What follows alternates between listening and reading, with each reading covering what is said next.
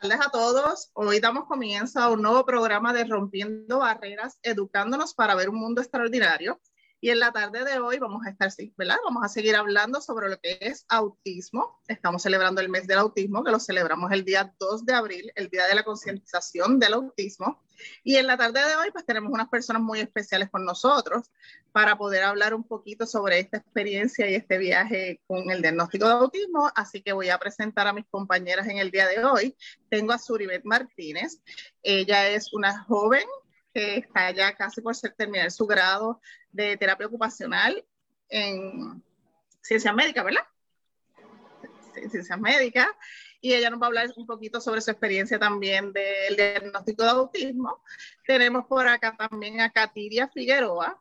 Ella, creo que muchos de ellos la han conocido ya en, en televisión, en las redes. Ella es una de las propietarias del Fogón de la Carreta en Cabo Rojo, el restaurante que eh, quiso ¿verdad? realizar esa parte de autismo en, en, su restaurante, en el salón de, para los niños con autismo, así que ella también nos va a estar hablando sobre su situación con el restaurante y su experiencia con el autismo. Tenemos por acá también a Mayrín Velázquez, ella, ella es una ex funcionaria del Departamento de Educación Especial y nos va a estar también compartiendo ¿verdad? su experiencia en cuanto al diagnóstico y la parte de elegibilidad y todo el proceso de educación especial. Y por último y no menos importante, pues tenemos a Mónica Ortiz, psicóloga clínica y compañera ¿verdad? de nuestra clínica Improve Your Development, mi socia, mi compañera ahí que, con la que estamos ahí mano a mano eh, llevando todos estos proyectos para que todo el mundo se llene de información y educación sobre lo que es la, la diversidad funcional. Así que eh, vamos a comenzar hablando. Bienvenidas todas. Gracias por estar acá con nosotros.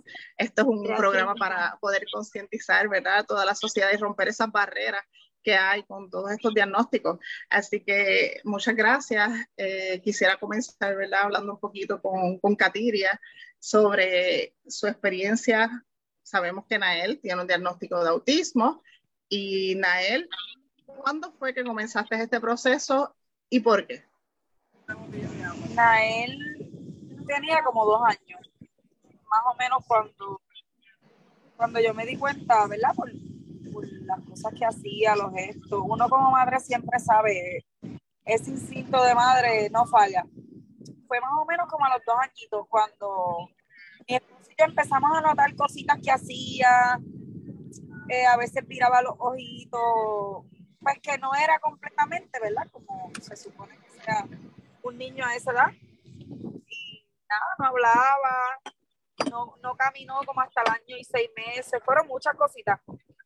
Y pues yo creo que eso fue lo que, ¿verdad? Lo que pusimos a hablar, mija, pues vamos a tener que ir a, a, chequear al nene porque pues está haciendo cosas que, pues, que no son normales. Y pues ahí fue que decidimos ir a, a, ¿verdad? investigar si estaba todo bien, y pues ahí fue el diagnóstico de autismo. ¿Lo esperabas? ¿Esperabas que ese era el diagnóstico que le iban a brindar a Nael o pensabas que era otra cosa? No, no, yo sabía, yo sabía que tenía eso porque tengo dos sobrinos con esa misma condición y pues yo sabía que, que, que era eso, por, por, las cosas que hacen, son similarmente a los nenes con la condición y pues ya yo lo sabía. Y te pregunto, eh, ¿dónde comenzaste a recibir estos servicios? ¿Dónde empezaste a buscar estas ayudas para este proceso de, de identificación del diagnóstico? Pues mira, el centro pediátrico en Mayagüez me ayudaron y ustedes eh, fueron así las primeras personas que me, ¿verdad? que me ayudaron con él y para poder llegar al diagnóstico. Son similarmente lo que son las terapias y todas esas cosas y pues no sé cómo es que se llama, tienen un nombre raro, pero sí, fueron ustedes. sí, este, entiendo, ¿verdad? Que para mencionarle a todos, ¿verdad? Ella recibió el diagnóstico en el Centro Pediátrico de Mayagüez, sin embargo, eh, vino hasta el pueblo de Coamo a realizar esa evaluación del habla con esta servidora en Improve Your Development. Así que por ahí fue que empezó todo, ¿verdad? Y empezó también nuestra relación eh, tanto de amistad como consultoría y todo lo demás. Así que hemos estado ahí desde, desde, desde casi un inicio de toda la situación de Nael. Así que un placer haber podido aportar ese granito de arena, ¿verdad? Para ese desarrollo. Adicional a eso, él recibió servicios por la clínica. Precisamente tuvimos una compañera Háblanos de, tu experiencia y el progreso con, con Melissa Collado. No, Melissa es, Melissa es otra cosa, ella es grandiosa. Él no hacía muchas cosas, muchos gestos. Ella empezó a darle las terapias y el progreso fue, nosotros, mi esposo y yo decíamos, ¿en serio hizo eso? Hacía sonidos con, de animales, ella le enseñó a hacer sonidos de animales muchas cosas, de verdad, y ella me ayudó un montón. Cuando se fue, sufrí un montón, pero porque en verdad ella es y lo quería, lo quería un montón. Lo hacía de corazón, nosotros notábamos que lo quería. Y pues se nos fue y pues sufrimos un montón. Todavía pues no tengo el servicio de la terapista de, del habla. Y pues ya tú sabes, la hemos sufrido mucho. Claro. El, en el caso de, de Katiria, pues nosotros le estábamos ofreciendo el servicio por lo que es salud, ¿verdad? Es de manera privada. Sin embargo, pues, eh, pues, situaciones que pues no se pudo continuar el servicio con la terapista que ya teníamos, que ella es excelente. Eh, esperemos verla próximamente poder contar con ella nuevamente, porque ella está abriendo su oficina en el pueblo de Cabo Rojo. Ella es audióloga, adicional a terapista del habla, así que esperemos poder seguir ofreciendo estos servicios más cerca de esa área oeste. Sin embargo, cuando mencionas que no recibe las terapias del habla, es porque el, ¿qué pasó con el proceso de después de que sales del Departamento de Salud? Vamos a la parte de educación y esta es una de las partes ¿verdad? por la cual tenemos a, a Mayrin para acá para que nos dé un poquito más de información sobre esto, ya que sabemos que a veces pues tienen falta de conocimiento y eso fue lo que le pasó a Katia. Así que hablar un poquito sobre eso. Pues después de, lo, de salir, ¿verdad? De que ustedes me hayan dado el servicio, no he recibido terapia, eh, estoy en esa con el Departamento de Educación, ¿verdad? Porque son tres terapias, terapia del habla, ocupacional y disfagia. Todavía estoy esperando para los servicios, no se ha podido procesar, ¿verdad? Pero estamos en esa, vamos a ver si, ¿verdad? Si, si próximamente me llaman para los servicios de él, pero desde que salí con Melissa no he recibido ningún servicio de terapia de ninguna, de ninguna forma. ¿Puedo preguntar? Pues Sí. Ok. ¿Qué edad tiene? ¿Ya tiene tres años más? No, él va para cuatro años ahora en mayo. Ok. ¿Cuándo, cuánto estás esperando? ¿Cuánto tiempo? ¿Llevas más de 30 días de haber solicitado y no lo tienes? Ok. Eh, por remedio provisional, se supone que por ley el departamento te supla este servicio. Y si no, querellas y en cinco minutos lo tienes. ¿Ok? Sí.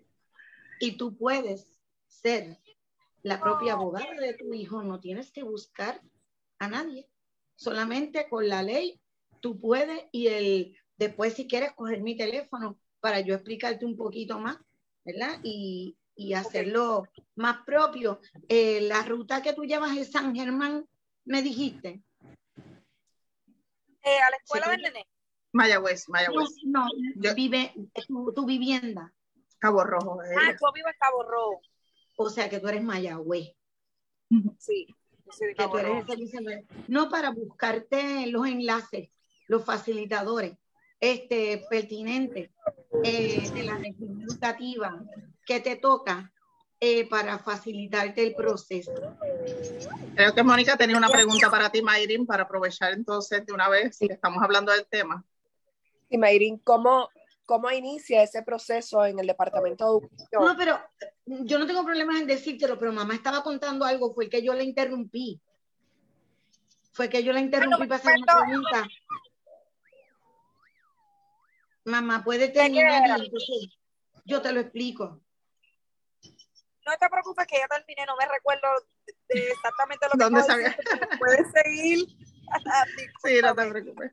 Pues nada, mi pregunta Perdón, ¿Qué va a perdón, perdón, perdón. Es que Nael me desconcentra porque es que está hablando y yo, ay Dios mío, que no grite. Pero yo, yo me acuerdo, realmente dijiste que estás esperando tres terapias que todavía no te las han dado el Departamento de Educación. Entonces yo te pregunté qué edad tienes y me dijiste cuatro años. Cuatro Y años, entonces- cumple ahora. Exacto. Y entonces te dije qué tiempo llevabas en la espera, si eran más de Ah, 30 ok. días, para yo entonces Pues decirte que Ahora, solicitarlo. Hoy, desde, yo fui al departamento, nosotros me citaron aquí en octubre del 2021, que fue el año pasado, y todavía nada, entonces ya estamos en abril, o sea, ya, ya, Hay un mamá, octubre, noviembre, diciembre, enero, febrero, marzo, abril, ya van seis meses. mamá, hay un pay. ¿Cómo es? Hay un programa educativo individualizado, hay un pay. Sí, yo tengo pay, o sea, sí, Todas esas terapias te las deben. Si te pusieron una fecha, porque se supone que sea 30 días laborables, eh, sin incluir días de fiesta, ni sábados ni domingos, y ya eso pasó hace rato, y en un calendario, si tuvieron un acuerdo contigo, porque el PEI es un acuerdo legal, en donde ese contrato se firma, y si en 30 días no tiene la vigencia que se supone, ya pasó un año, ya pasaron dos años, cogen un calendario desde la fecha que el MIPE solicitó esos servicios hasta ahora y todo lo que te deban te lo tienen que devolver. wow, no sabía, Para eso estamos, ¿ves? wow, qué brutal, eso sí que no lo sabía. Yo Sí, pero- espero porque me Y espera, entonces, eh, te llamamos, continúa y este, disculpa, yo te interrumpo porque es que como veo de momento que tienes una conversación en la que te puedo ayudar, te corto para decirte no, no te quedes en tristeza. ¿Me sigue? Sí, pero eso no lo sabía, muchas gracias. Eso sí No, que no lo sabía. Sí, y tienes que tener la Voy a minuta, trabajar eso, porque ahora que me quedo pensando, eso sí que lo voy a trabajar. tenías que tener, tienes que tener ¿Cómo la copia de la minuta y los acuerdos que tuvieron y con quién. Él está en un Head Start. Sí, él está en la escuela elemental urbana, en un Ok. preescolar, porque En un como tiene preescolar. años, sí, Eh, y no es privado, es público. Y aunque sea privado, tranquila. no, no, no, es público, Eh, se llama la elemental urbana, la maestra es espectacular.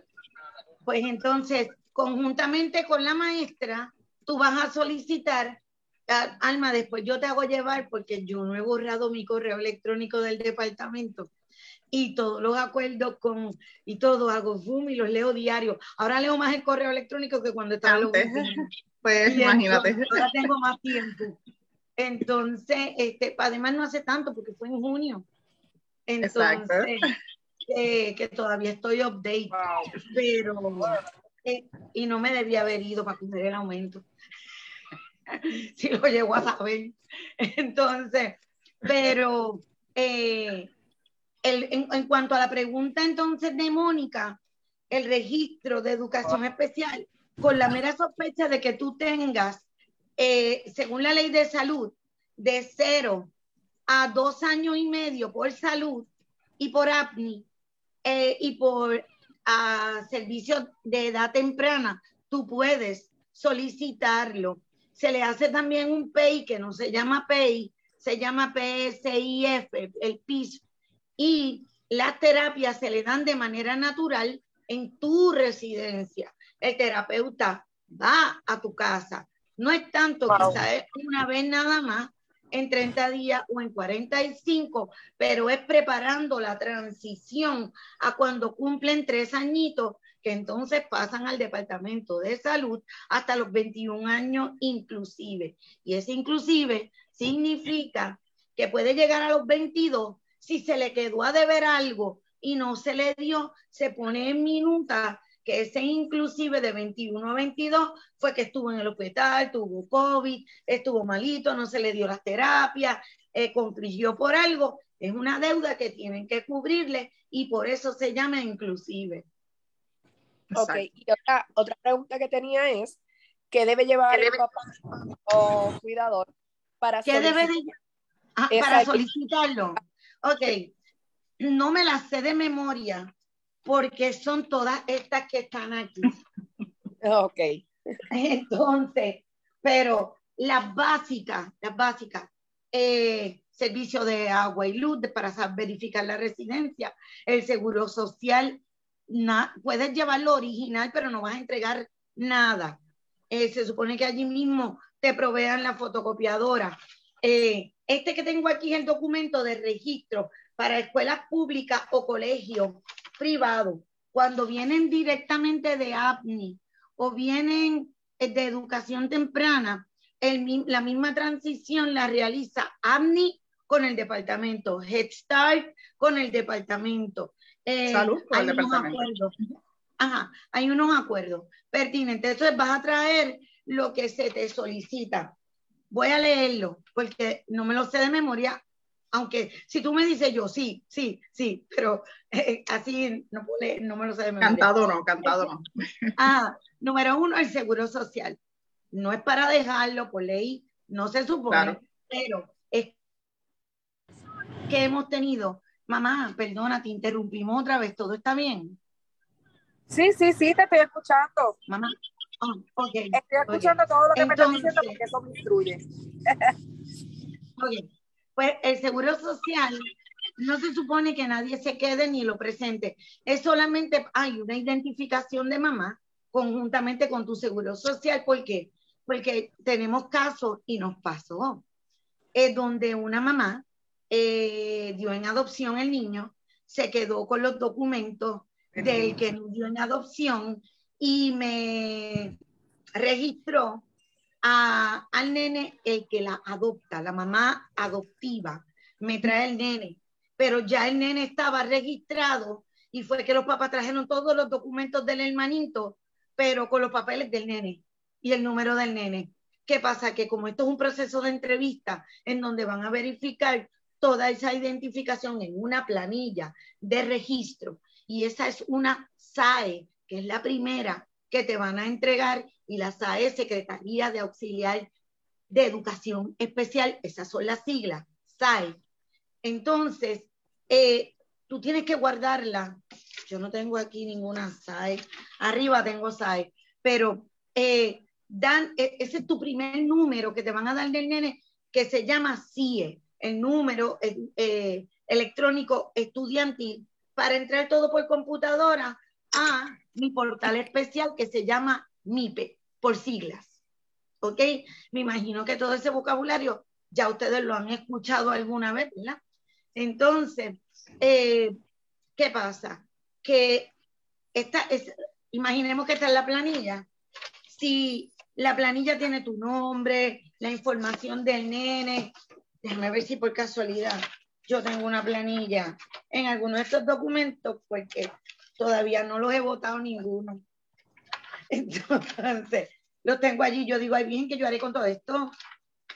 Entonces, eh, te tienen que entregar antes que todo y cuando te vayan a entrevistar un, un folleto que se llama, eh, es que nosotros le tenemos un nombre, pero es de APNI, es de APNI y entonces, y es la tarea 15, punto. Así que nosotros le decimos, memorízatelo como si fuera facilitadora, tarea 15. La tarea 15 es un docu, es un folleto de APNI, un folleto de APNI. Todos los papás en todo Puerto Rico tienen que tenerlo. Tú cuando registraste te tienen que haber entregado uno de ellos, un folleto pequeñito y se llama Tarea 15 porque fue en el 2015 en adelante que, que lo entregaron. Eh, estás en las estadísticas como que fuiste registrando a tu hijo y ese, ese folletito, que es ese que te mostré, se te entregó. Y eso es parte del registro. Pero regresando a la planilla de registro, a la, a la hoja de registro, que a lo mejor en este libro tiene que haber un ejemplo eh, de la hoja de registro, porque son las SAES, todas las SAES, todas las SAES que se encuentran en el manual de procedimiento que y tiene que estar en las redes en las redes no en internet en, el departamento de educación tiene que estar ahí. Y puedes entrar puedes entrar y buscar este eh, el manual de procedimiento de, del niño el manual de procedimiento de educación especial. Y ahí en la última parte todas las SAE que pertenecen desde el día 1 el día 1 la planilla de registro. ¿Qué tú vas a hacer con la planilla de registro cuando te entreguen la copia? Porque tú la firmas, firman en original, se queda en el expediente, pasan 30 días y comienza entonces el proceso de, determinación de elegibilidad, pero estoy en el día cero para uno. La información de ese tú vas a comprarte una carpeta y vas a comprarte micas. Y a ese documento le vas a sacar por lo menos tres copias o dos copias, una por delante y una por detrás. ¿Por qué? Porque cuando si surge un traslado, un cambio o lo que sea, o no hay sistema porque se fue la luz y eso no pasa en Puerto Rico, entonces jamás. Cuando vayas allí, tú le dices, tú sacas tu carpeta y le dices, aquí está mi planilla de registro. Y en esa planilla de registro, eso es oro. ¿Por qué? si te vas para Estados Unidos y me rechazan los servicios de educación especial por mudanza, cuando regreses, es uno de los documentos, el primer documento que te van a pedir porque puedes reactivar el caso. Pero si no tienes la planilla de registro, ya estás mal. Así es que esa planilla de registro es oro y es la SAE, la 1. Y ha pasado. No, sí. Y ha pasado muchísimo que, sí, es que se perdieron los documentos, por eso mismo, por la parte de los traslados y todo lo demás. Mayrin, se te apagó el, el micrófono. Madre, tengo que darle decline. Entonces, este, va a intentarlo varias veces. Sí. este, eh, y no tengo el otro teléfono porque lo tiene ella. Entonces, pues, eh, esa planillita de registro eh, se puede dañar porque las lluvias que hubo del huracán, las inundaciones, si hubo un fuego, eh, lo que sea, y tú puedes ir a pedir una copia. Eh, puedes pedir una copia en el departamento y si no la tienen por H o por R, pues hay que empezar a buscar. Y si el nene tiene 15 años, y entonces, ¿qué pasa? Los documentos a veces, eh, los expedientes, se ponen así de gordo, con toda la evidencia. Y se supone que se guarden por cinco años, pero a veces no me pasan la planilla de registro a ese expediente. ¿Me sigue? Claro. Te puede hacer una nueva. Puedes ir a firmar nuevamente. Que Pero de nuevo se te fue mami lo va a intentar 20 veces. Entonces, este, sí, porque es que tengo que llevarle compra, estaba en Walmart y Scooby-Doo papá. Entonces, eh, ¿qué pasa? Que, ¿Qué es lo importante en eso, en esa, en esa, en esa hojita? Oh, Dios. me está llamando si quieres contestarle, yo sigo hablando con Suribet, que la tengo por acá, lo que tú le contestas a mí, y ella está tranquilita de que, de que la atendiste hoy. Dame un segundo. Sí, no, si quieres comunícate con ella. Bueno, Suribet, pues vamos a hablar un ratito contigo entonces a lo que eh, Mayrin resuelve. No entiende. okay. Okay. Eh, Suribet, cuéntanos un poquito de ti, de lo que estás haciendo para entonces, verla, conocerte, ya que aquí hay varias personas todavía. un segundito. No saben quién es Suribet. Porque una vez ella llama y no lo vive Pues mi nombre es Suribet Martínez, soy estudiante, actualmente soy estudiante de maestría en terapia ocupacional, pero ya soy asistente en terapia ocupacional y recientemente, vamos a decir, agosto del 2021, pues me diagnosticaron con autismo. eh, lo estaba buscando el diagnóstico porque pues ya desde chiquita como se habían visto los síntomas, pero nunca mostré como que mucha dificultad y en, otro, en, todos los ámbitos y pues no, no se me dio el, el, diagnóstico formal. Ya de grande lo busco para aprender un poquito más de mí misma, buscar, este, buscar esa ayuda más específica y más especializada para ayudarme con esas destrezas. Y pues también para educar, ayudar a educar a otros, ya como profesional de terapia ocupacional, poder ayudar a esos padres a poder este, entender mejor a sus niños y ayudar a otros en las mismas situaciones que la mía o similares para poder entender más acerca de su diagnóstico. ¿Me oyen ahora? Sí, ahora sí. ok, está bien. Y te pregunto, eh, ya eras asistente de terapia ocupacional, así que habías trabajado con niños con autismo. ¿Cuál ha sido tu experiencia en ese sentido de ahora identificarte, eh, ¿verdad? Que tienes el diagnóstico y ahora atender un niño con autismo. ¿Cómo, cómo te sientes esa sensación? Pues realmente es como que bien interesante para mí porque yo veo a estos niños y digo, mm, probablemente lo está haciendo por esto o por esta razón, por esta búsqueda sensorial o requiere como que esta clave o estas instrucciones específicas y se las doy y esos niños entienden más y los veo, veo el cambio claro y yo, ah, ok, pues tú me está ayudando y pues en ese proceso pues me ayuda a poder empatizar más con los niños y darle ese ayudo, esa ayuda o, eh, o ese cuidado más eh, especializado. Te pregunto, eh, ese diagnóstico, la, ¿se sorprendieron? No, ¿Lograron comprender? ¿No? ¿Por, qué no se sorprendieron? ¿Qué veían en ti que ahora pudieron decirte, mira, sí, eh, nosotros lo notábamos, pero lo dejamos pasar?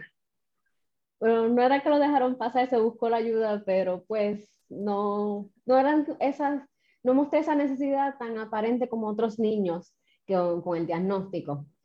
Eh, mi, de chiquita, mi mamá siempre fue bien activa, no, siempre nos exponía todo. Y pues nosotros, mi hermano y yo, eh, feliz, exploramos todo. Y eso como que me ayudó a regularme y a regularme a través de esa niñez temprana. Ya este, más adelante, pues, y que estoy organizando mis pensamientos, parte de, y mi madre incluso no me enseñó, mira, no, eh, no puedes hacer, realizar estas cosas, lo puedes utilizar de esta manera. Eh, recuerdo que de bebé, bueno, no recuerdo, mi madre me cuenta que de bebé yo me daba contra el piso y ella tuvo que obligarme a no realizar eso y buscar otros medios de cómo estimularme de forma propioceptiva. So, sin ser terapeuta en esos momentos, porque mi madre también asistente, pues este, me enseñó esa estrategia que yo necesitaba para ser más independiente, ser más funcional y más adaptada socialmente. Eso de chiquita, pues no nos dimos cuenta. Es cuando mi madre empieza a estudiar terapia ocupacional para ser asistente en terapia ocupacional, ya cuando yo tenía como unos de 7 u 8 años, ella empieza a aprender de la condición y dice, ok, sí, yo he visto esto antes. Y mm. ella empieza a explorar más. Me hacen una evaluación en terapia ocupacional a eso de como los 10 años y no salió nada sobresaliente. seguimos andando en mi desarrollo sin más. No, hacemos nada al respecto, porque pues no tenía el diagnóstico oficial. Eh, tuve, pasé la adolescencia y todo, y ya en la universidad, que sigo aprendiendo más de la condición, yo como terapeuta ocupacional, yo digo, me, yo creo que yo hice esto y ya a nivel de maestría, que eh, exploro más el área sensorial y aprendo más, pues yo digo, creo que me toca hacerme una evaluación por si acaso, para ver si, si, si es cierto o no. Y pues efectivamente tengo autismo nivel 1 y nada, no. Y amén, y amén, eres exitosa porque eso no es nada malo. Exacto. Este, tranquila, este, lo que pasó fue un retraso global del desarrollo en donde quizás lamentablemente no se daban cuenta, pero tú tienes una mamá genio que sí bregó con la situación por el amor tan grande que le tiene a su hija y entonces comenzó a bregar con la gravedad clínica sin aún saber qué era lo que estaba exponiéndose. Pero las mamás, como dijo la mamá anterior, uno tiene un mariposeo por dentro y uno dice, algo está pasando aquí. Este, algo no es, todo lo que no es normal es anormal, pero eso no quiere decir que sea una normalidad en el futuro de manera positiva. Y entonces, si no entendías el chiste, aprendiste a entender el chiste y aquí todo el mundo se ría, pues yo me tengo que reír. Y aprendiste a, a, socializar en ese punto. Claro. Y, es, y ahí tú estás viendo que un IQ estaba trabajando. Mi consejo como, como madre, no como profesional, eh, es que no los tratemos distintos. Claro, es que no, ¿y por qué? Lo tratas como si no tuviera nada, como si tú no supieras, solamente sospechas, pero el regaño va igual, el habla va igual, eh, si hay algún castigo que no sea corporal, va igual. O sea, todo eso igualito que lo otro, porque nena, una vez tú empiezas antes de los cinco años con cualquier categoría, los ponen en una burbuja de cristal. Entonces, algunas. Y es increíble la sobreprotección que no les permite desarrollar todo eso que tú desarrollaste y mira en el nivel que tú estás. Yo tengo una amiga, yo tengo una amiga que no puedo, este, ahora mismo por ley no estoy ofendiendo a nadie porque ella misma lo dijo en las redes. Yiddish, Álvarez, la psicóloga. por ella fue que aprendí, por ella fue que averigüé. ella es amiguita de nosotras. Ah, y, amiga mía también, y su papá, el doctor Iván Álvarez, porque yo, pues yo también estudié psicología. Este, y, y, y ahora me vengo a enterar que, que con razón la entiendo. que tiene autismo. No sé, creo que Mónica también nos puede hablar un poquito, un poquito sobre esa parte de por qué a veces las mujeres es tan difícil ese diagnóstico. ¿Puedes hablarnos de eso un poquito, Mónica? Lo que iba a mencionar es que pues la, la diferencia quizás de un diagnóstico eh, eh, temprano es realmente el que se reciban esos servicios y esas intervenciones apropiadas. Pero Suribet, pues agraciadamente tuvo una madre que era terapista eh, promovió ese desarrollo, así que... No, pues, la valoró, la valoró, que yo me quito el sombrero, felicidades. Gracias. Pues quizás pasó tanto tiempo, ¿verdad?, desapercibida, pero como menciona Alma, realmente la, eh, la investigación en autismo se ha concentrado mayormente en niños, eh, en hombres, por lo que pues esa investigación y ese diagnóstico, pues generalmente conocemos más sobre cómo se da en niños y en varones, no tanto por cómo se da o cómo se presenta en féminas. Eh, también eh, las niñas o las féminas usualmente a nivel social se desenvuelven muchísimo mejor y se camuflajean bastante. Así que por eso es que tenemos quizás eh, niñas que llegan a la adultez sin ningún diagnóstico porque realmente ellas van compensando esas áreas de necesidad con otras eh, destrezas o capacidades que pueden tener o que pueden pasar desapercibidas, porque no quiere decir que en ese proceso no pasen ansiedad, eh, no se le haga difícil, no tengan que buscar una segunda alternativa de cómo manejo la situación, pero son más eficientes buscando esas, esas alternativas y esas herramientas. Eh, y por eso quizás pueden pasar, llegar a la adultez y no necesariamente tener un diagnóstico, pero no quiere decir que no tengan la necesidad. O sea, igual la tienen y estoy hablando de quizás... También eh, es que acuérdate que los datos históricos siempre han dicho que la mayoría de los varones. Por eso, que se ha hecho más, más investigación. es que parte. Más que, que, en niñas. Y al darse más también de cómo se presenta dicho diagnóstico en niñas. Pues ahora se está investigando más en esa población y, y ¿verdad? Esperemos que, que posteriormente nos dé más luz para poder hacer este diagnóstico de manera temprana y poder ayudarlo ayudarlas aún más. Voy a decir algo. Voy a decir algo con relación a lo que yo estaba ahorita explicando de recapitular para terminar con eso. Sí, bendito, le dimos oportunidad a tu mamá Ah. para que pudieras hablar con ella. Ay, que no, yo no hablé con ella, estoy tres horas. Ah, pues, mismo. Yo No, te yo apagué le di- el micrófono para que pudieras hablar. No, yo le di decline 40 veces y no dudes que de ahorita te digo, Alma, llámala tú por allá y dile que estamos ocupados. Este, mira, el Seguro Social me quedé en eso. El Seguro Social, el certificado de nacimiento, eh, hay una notificación del padre, un informe de referimiento de servicio y una autorización, porque el próximo paso, si el papá no lleva las evaluaciones, sería mandarlo a evaluar con autorización del padre y todo esto es gratuito. Eh, puede llevarla privada y no quiere decir que no se haga una determinación con eso. Se puede hacer la determinación con la evaluación privada o si sospecha algo adicional, se puede mandar. Por ejemplo, yo llegué con una sospecha de que no habla y tengo una evaluación de una patóloga del habla privada. Ok, pues vamos a registrar el niño por habla, pero yo tengo una sospecha de que puede tener autismo, pues vamos a mandarlo a evaluar. Se puede mandar a evaluar también por, este, por, por el autismo y la, y ¿cómo es la tabla de cernimiento que le van a hacer y las preguntas. eh, si va para la escuela, tiene que haber un documento, un package que preparan donde tienen que haber observaciones del trabajador social, del maestro, el informe escolar, eh, la determinación, si se reunieron en la escuela, eh, la minuta, un- el historial social no debe de tener menos de seis meses.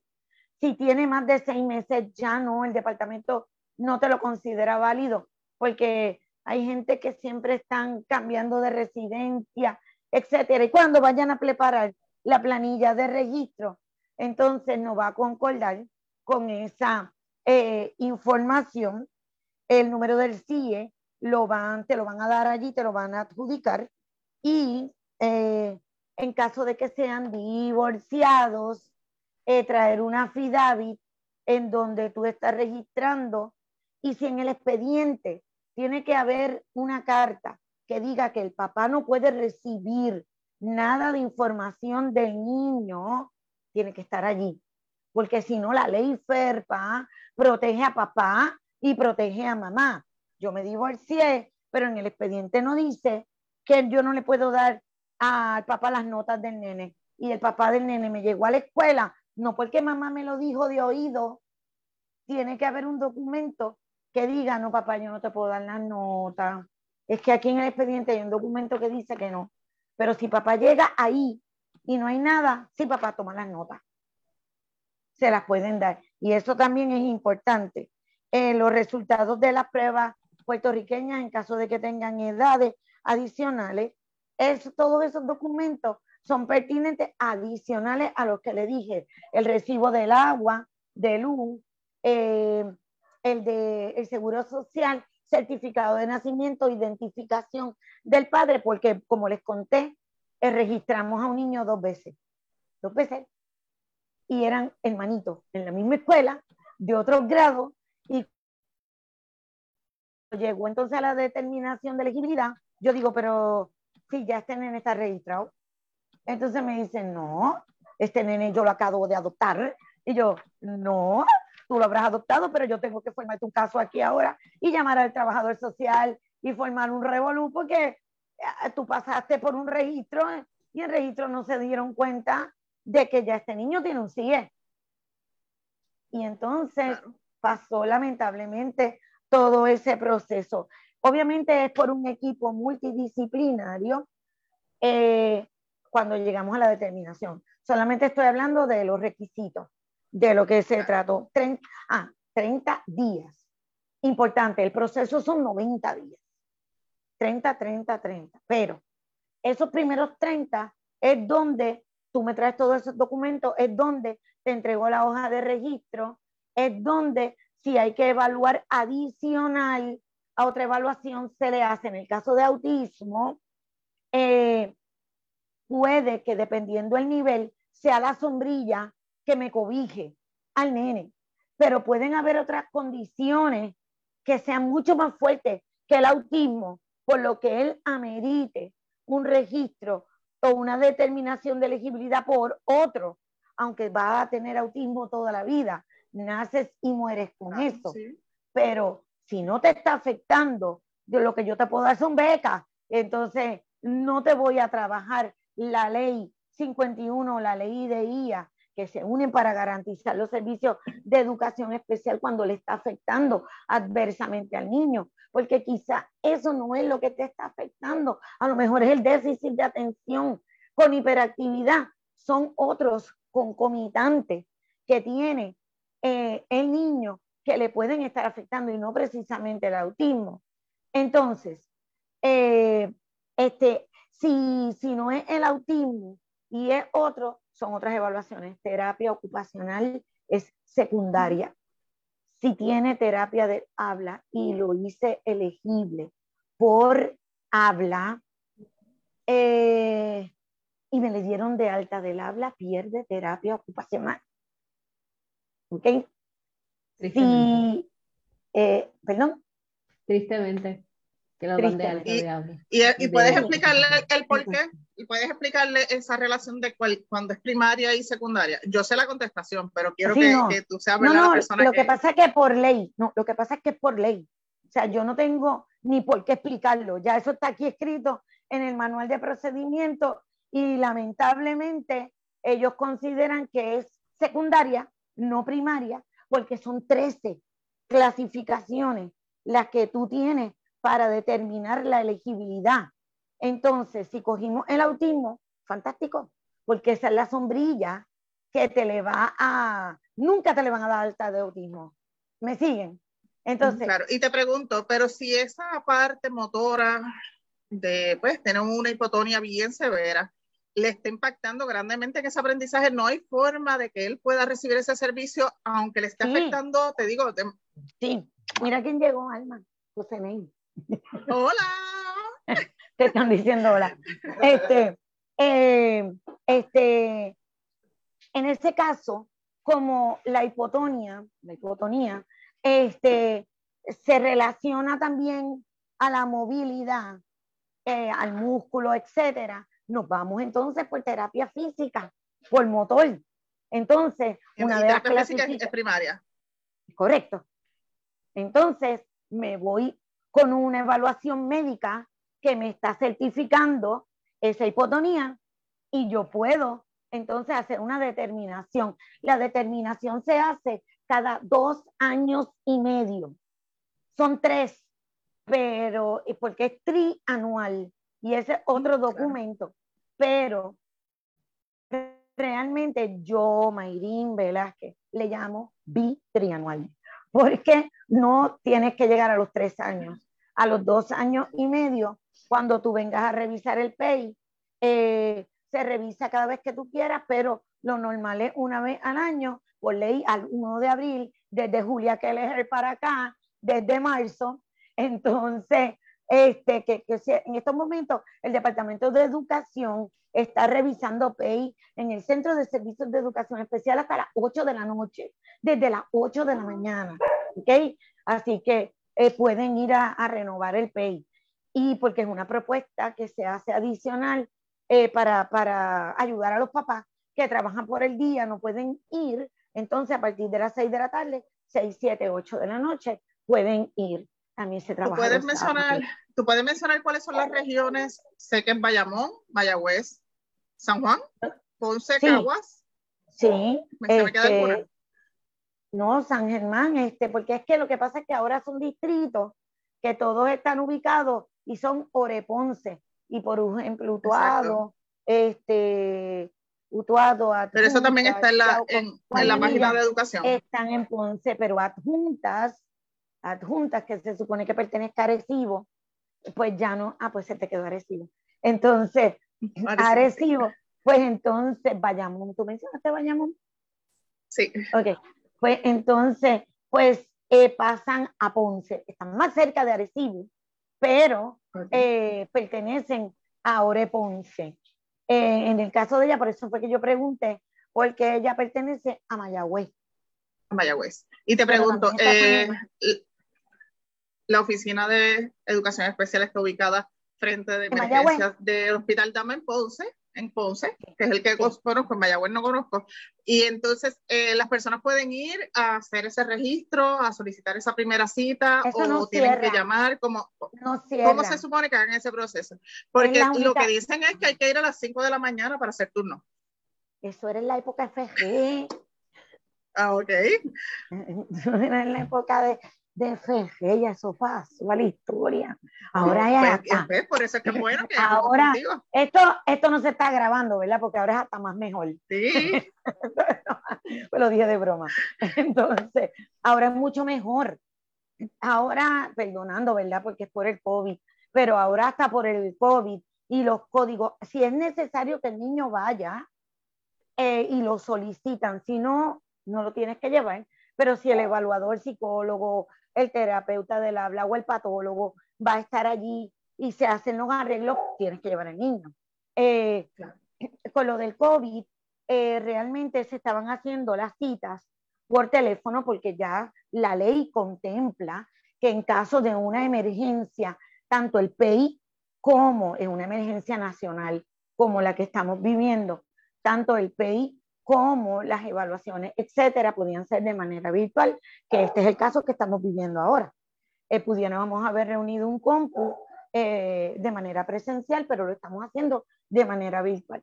Pero en este caso, ellos te llaman, te preguntan, te hacen toda la información para prepararte la planilla de registro y cuando tú, entonces te dicen, ok, ¿quién puedo ubicar en marzo 10 a las 10 de la mañana? ¿Puedes venir? Sí, y ya está todo prearreglado para que el proceso sea más rápido. Eso fue que... Y si te dicen, no, es que, es que tiene que ser virtual, obligatoriamente, el papá puede rechazar esto si quiere que sea... Ah. Nunca te van a decir eso. Es el único departamento que no cierra, no coge vacaciones de Navidad. No, no, en el sentido de que te digan, no, es que el PAY lo vamos a hacer por teléfono o virtual, si yo no quiero que sea de esa forma. Ok, por ley, ante una emergencia nacional, es permisible. Pero si el papá no quiere, pues llevando el protocolo debido, pues entonces se complace al papá. No hay ningún problema con eso. Ahora, cuando estuvimos totalmente por, bajo la dirección de Wanda Vázquez, eh, estuvimos completamente cerrados, pues ahí sí se utilizó la ley en donde en, en 308B, no me acuerdo ahora el número, explicábamos, llamábamos al papá y le explicábamos que la ley avala y puede y permite esto. Y entonces, ¿estás de acuerdo? Sí. Si no, se postergaba para cuando entonces tuviéramos la oportunidad. Se pudiera. Sí. Si el papá quiere hacerlo presencial, oh, pues vamos a hacerlo presencial, guardando seis pies de distancia, con, con, con, con las mascarillas, con todo el mundo utilizando el alcohol para respetar, ¿verdad?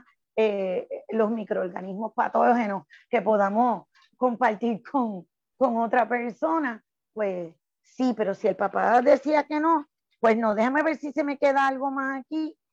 No, reidentificar la, la necesidad de estos servicios a base de su fortaleza y necesidades en los próximos 30 días, que ya sería la primera reunión para la primera determinación de elegibilidad determinación de elegibilidad la hacen por primera vez en el Centro de Servicios de Educación Especial y te citan y si va para la escuela, le mandan una carta al director invitándolo y diciéndole, tenemos invitado a tal persona, eh, tal día, tal hora, para que papá, el, el director se comunique con el papá y así también lo informe, se le entregue el, el librito de ABNI y que es en la tarea 15, como les mencioné, en el momento y se complete la, la, hoja de registro. Pasan entonces en esos 30 días a ser evaluados, ya sea por habla, lenguaje, ocupacional, física, completo, autismo, eh, todas las evaluaciones que sean necesarias por lo general, lo que se pone una, porque el papá llega con la sospecha según la edad si es bebecito no habla y no habla o no tiene o tiene movimientos espásticos o ya viene con un diagnóstico médico. Oye, con un diagnóstico médico puedes registrar a tu nene y la ley dice que puede eh, ser registrado inclusive en la página En el manual de procedimiento viejo, en la página 29 y 30, en el nuevo creo que está en el 35, en donde cualquier impedimento de salud, eh, anemia, eh, problemas del corazón, falciforme, eh, problemas de alta actividad física, baja actividad física, entiéndase hiper o hipoactividad, asma. Si tú tienes una condición médica, tú puedes llevarlo también y puedes... Se te fue un momento. Estoy hablando por teléfono, llámalo por favor y gracias. Eh, me estaba llamando mi marido. Entonces, que nadie sabe que yo iba a estar hablando contigo, no, no se lo informé a nadie. Entonces, este, eh, esa es la primera determinación, en donde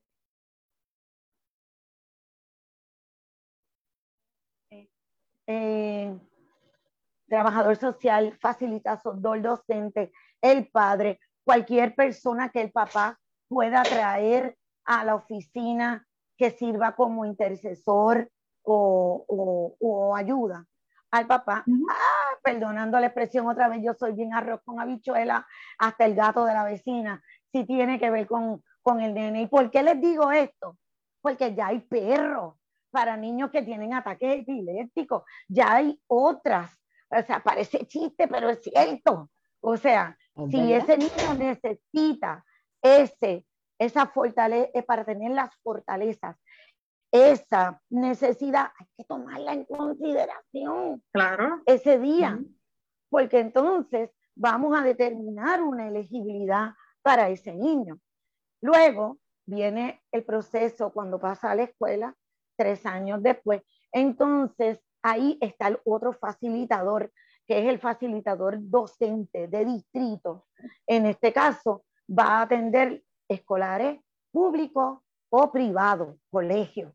Entonces, que también tienen eh, sus beneficios según la ley y sus terapias y no las claro, Importante mencionarlo porque pues muchos papás tienen esas dudas y es bueno, ¿verdad? Que sepan que sí, que ellos también tienen sus derechos. Sí, y no, y, y si cambiaste de escuela pública y te fuiste a privada, no pierdes los derechos adquiridos. O sea que eso también eh, pueden, pueden recibirlo. Entonces, esa es la que yo te llamo, la, la, la que yo llamo bitrianual, que es la realmente trianual trianual. Pero el MIPE ya me da un warning a los dos años y medio. Oye, tienes que notificarle al papá, tienes que volver a ver las fortalezas y necesidades, tienes que ver si hay cambios significativos. No es necesario otra evaluación de autismo. Volvemos, nació con esto, muere con esto. Y no, ya él tiene su impedimento, pero si tenía una evaluación psicológica porque tenía unas terapias por alto grado de algo y el nene va mejorando, si ya las terapias, eh, ustedes como terapeuta, le bajan el nivel eh, de 3 a 2 a 1 por semana, 45, entonces amerita una reevaluación. Pues ahí entonces el facilitador o el maestro van a solicitar al ORE mediante el MIPE eh, esos servicios, igual que la transportación, igual que todo lo demás que ahora se está sirviendo por el programa eh, del MIPE, la plataforma del MIPE, que es mi portal especial de educación especial para que ese niño también reciba esos servicios y eso sería los cada tres años. Se supone que en el expediente se verifique que tenga la notificación y que tenga esa otra planilla para determinar si el niño continúa siendo elegible para recibir los servicios de educación especial bajo la ley de IA o la ley 51 por qué, qué, impedimento de las 13 categorías, si sigue siendo por autismo, si va a ser por habla y lenguaje, porque pueden haber cambios.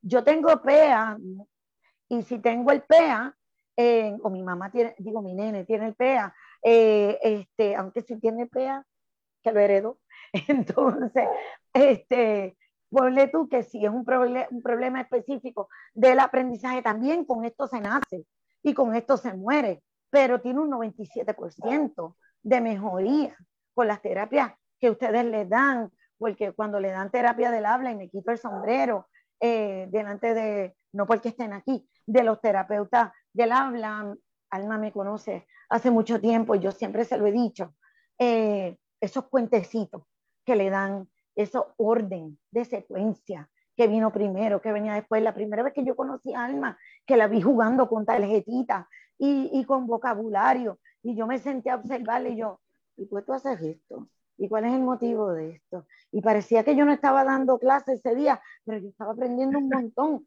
con mis estudiantes porque Alma me estaba nutriendo de lo que ella cuando trabajaba para la Fayette, en, aquella época en Jamón Marín, este, me nutría a mis estudiantes y uno ve como maestra en aquel momento que yo fui maestra el progreso. Entonces, si tiene retardo mental, pero es leve y tengo una buena terapeuta, entonces la terapia ocupacional, si realmente no me coge bien el lápiz, no todas las maestras de primer grado se preocupan. Si cogiste bien el lápiz, si, si, si tienes una posición, ah, producción, dale, dale, porque son maestras regulares. Al ser maestras regulares lo que, que se cansan, no quieren escribir. Fatiga muscular, etcétera. Y el dolor de cabeza, porque nunca se fijaron que tener PEA es como si tuviera hipermetropía y te va a dar un dolor de cabeza fuerte porque las letras te están brincando, literalmente. La N, la M, la N, la P, se me mezcló, de ahí decía Biblia, pues yo leí Biblia, o sea, y eso causa dolor de cabeza porque hay que llover sobre lo mojado y para eso están los grandes terapeutas. Y la determinación de elegibilidad, que es la segunda, que se hace, que es cuando se cambia también tiene un equipo multidisciplinario. Eso no quiere decir que esté presente. Si está presente, aleluya, gloria a Dios. Pero basta con los resultados de una evaluación que se vea. Esta, por ejemplo, es de Filius. Entonces, que es de autismo. Esta es buenísima, Alma. Si tú quieres, luego te la regalo. Porque son preguntas y preguntas que, que uno se hace como papá eh, en caso de la sospecha. Y esto es para determinar elegibilidad. Este documento se usa en el centro de servicio como para determinar la, la, primera elegibilidad. Y es maravilloso, créeme lo que son unas preguntitas que sirven para agrandar quizás la tabla que tú tengas de cernimiento. Eh, mira, esta yo no la tenía. Ah, mira, esta la tengo. Y, y poder ampliar eh, esos conocimientos. Y claro. eh, obviamente. De nuevo te están llamando por ahí. La participación de los padres.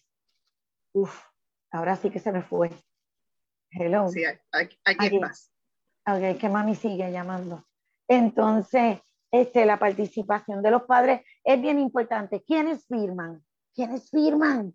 El mismo MIPE, en ese primer PEI, porque sale un primer PEI en la determinación de elegibilidad que se hace de manera genérica y luego si está en la escuela, pasa a la escuela según las necesidades y fortalezas y lo que el maestro vaya a dar se agranda también el MIPE en el sistema, pues son las terapias, ese primer país son las terapias que va a recibir, que si en 30 días no las recibe, mamá por derecho tiene y puede eh, pedir remedio provisional ¿Qué es remedio provisional?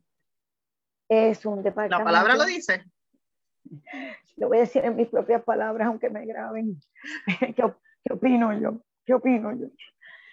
Es un departamento que está dentro del departamento que resuelve lo que el departamento no puede resolver.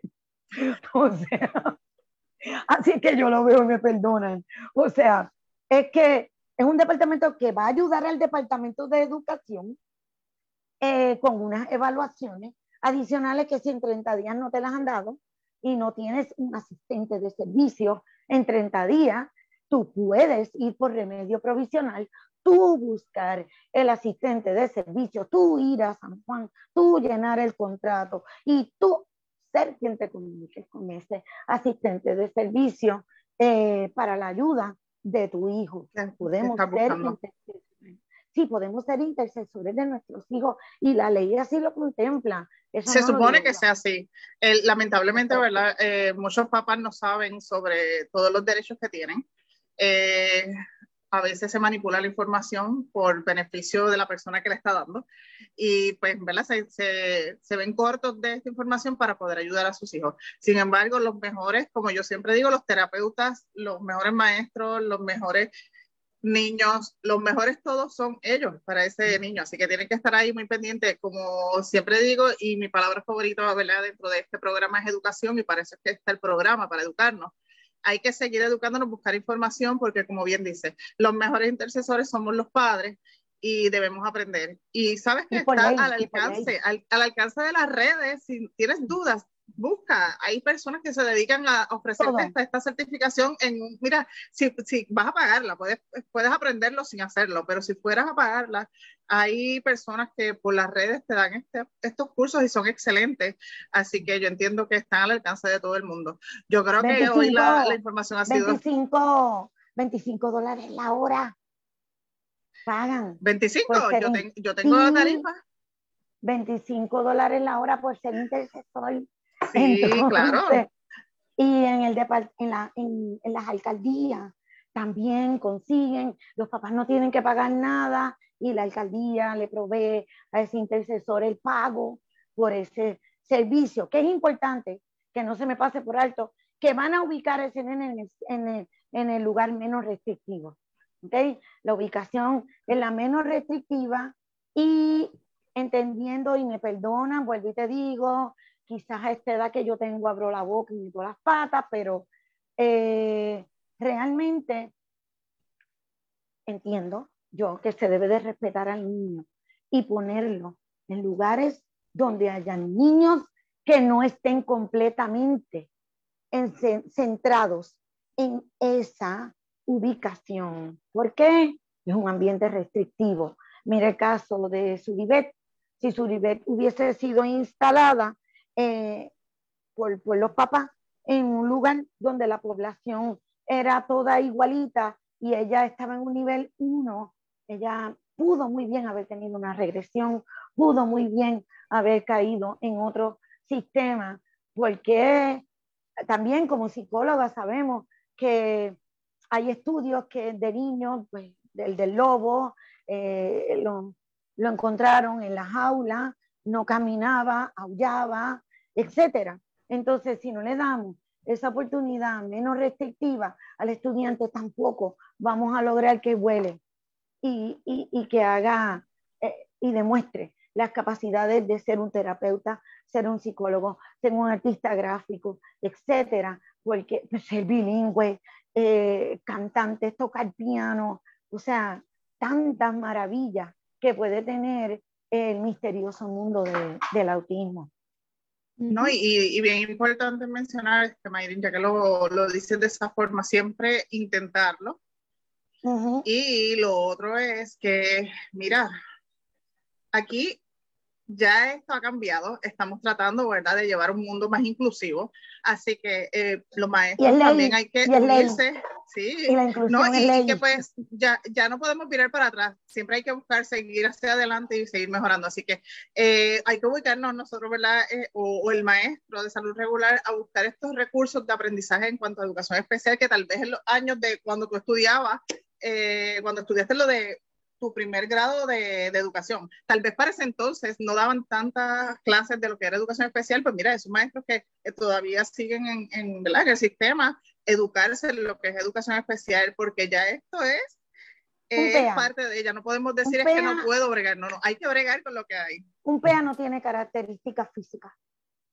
Uh -huh. Tú no vas a ver, tú son tan lindos como todos los que estamos aquí presentes, pero si el área Wernicke y el área Broca del cerebro tú no la puedes ver.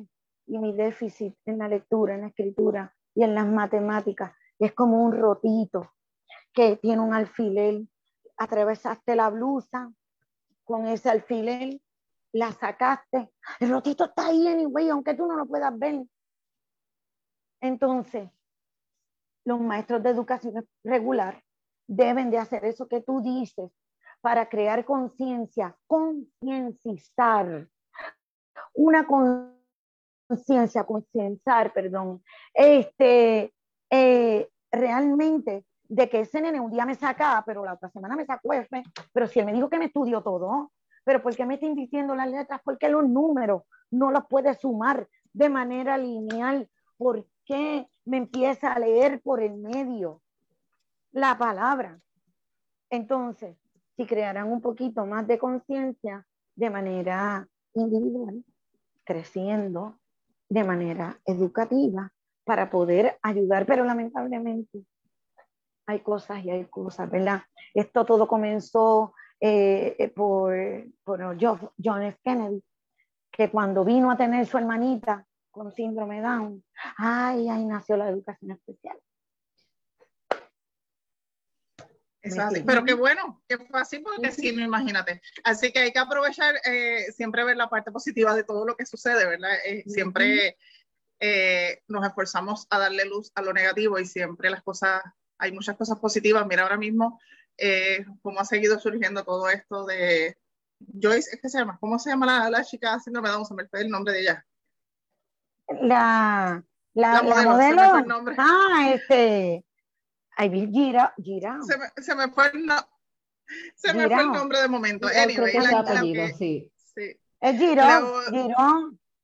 Girao es apellido, sí. no recuerdo su nombre. El apellido. El eh, apellido gracias a ella pues, le han dado mucho más reconocimiento a lo que es el diagnóstico de síndrome Down, así que por eso digo que no todo lo podemos ver negativo, todo lo contrario. Y hay que ver que no hay cosas, no todo, no, mira, no todo lo que se vive con una persona con diversidad Eh, no todo lo que se ve en la diversidad funcional es tan bello y bonito como tal vez estamos hablando hoy en el caso de Suribet. Lamentablemente los papás pasan muchas cosas que son muy fuertes, que la gente no se entera y que como dicen, siempre vemos esta parte de afuera, ¿verdad? Esta pantalla que a veces es lo que estamos observando de las personas, pero estas personas a veces están pasando unas luchas muy fuertes y hay que ser empáticos y tener apoyo hacia ellos. Yo le agradezco a todos ustedes por haber estado en el día de hoy. Me da mucha pena que Cadilia se me tuvo que ir, se le, se le apagó el teléfono y no pudo regresar. Dale el número. Eh, Dale mi sí, yo me voy a comunicar con ella, con eso no hay problema. Pero eh, gracias este Suribet, deseamos mucho éxito. Mayri, muchas gracias por estar acá con nosotros. Eh, mi número para ella. Cualquier cosa es el 787 449 3228 Okay. Mm. Todo el mundo te va a llamar. Lo estás poniendo aquí. Yo se lo iba a pues dar porque yo no tengo.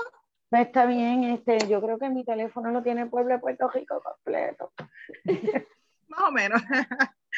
Nada, eh, pues Katiria, déjame mencionar para poder cerrar, ¿verdad? Que ella, no sé, los que no sabían, ella es la dueña del, o era la dueña del fogón de la carreta en Cabo Rojo, el restaurante que había hecho un salón de, sí, la que se fue, es la que había hecho un salón de, para un niño con autismo, ese, eh, lamentablemente para diciembre embargaron el local donde ella tenía la llave, así que se quedó sin el restaurante. Sin embargo, pues quería que hablara un poquito sobre eso porque ya por fin ella se comunicó a las redes, tuvo un proceso muy difícil, ¿verdad?, para sobrellevar esta situación y ya obtuvieron un lugar nuevo y están con muchos nuevos planes, así que tiene nuevo nombre.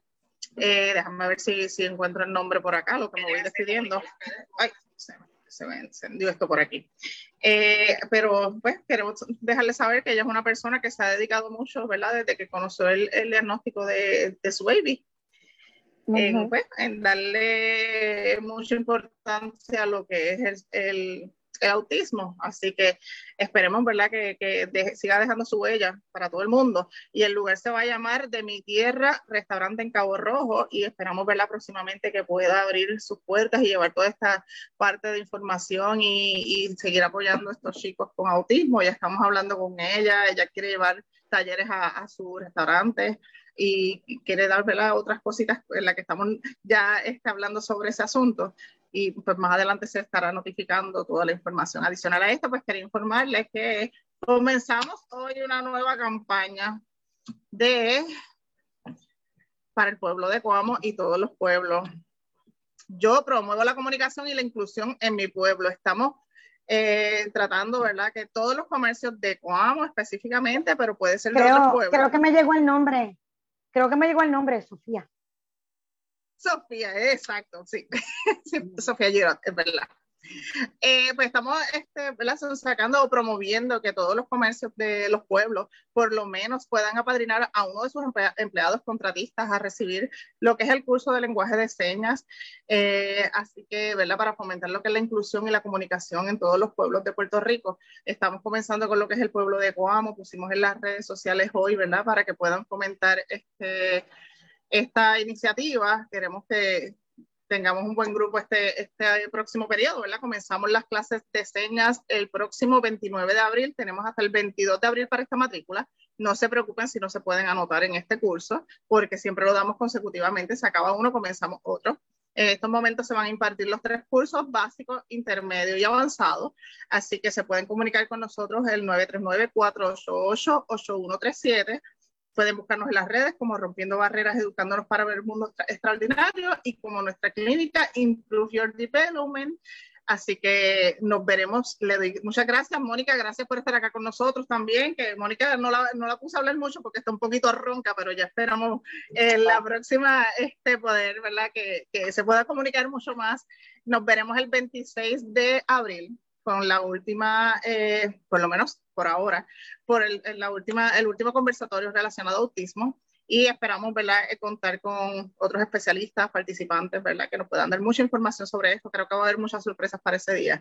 Así que no se pierdan de nuestro contacto. Nos vemos entonces en la próxima. Buenas noches. Buenas noches. Buenas noches, un placer. Bye.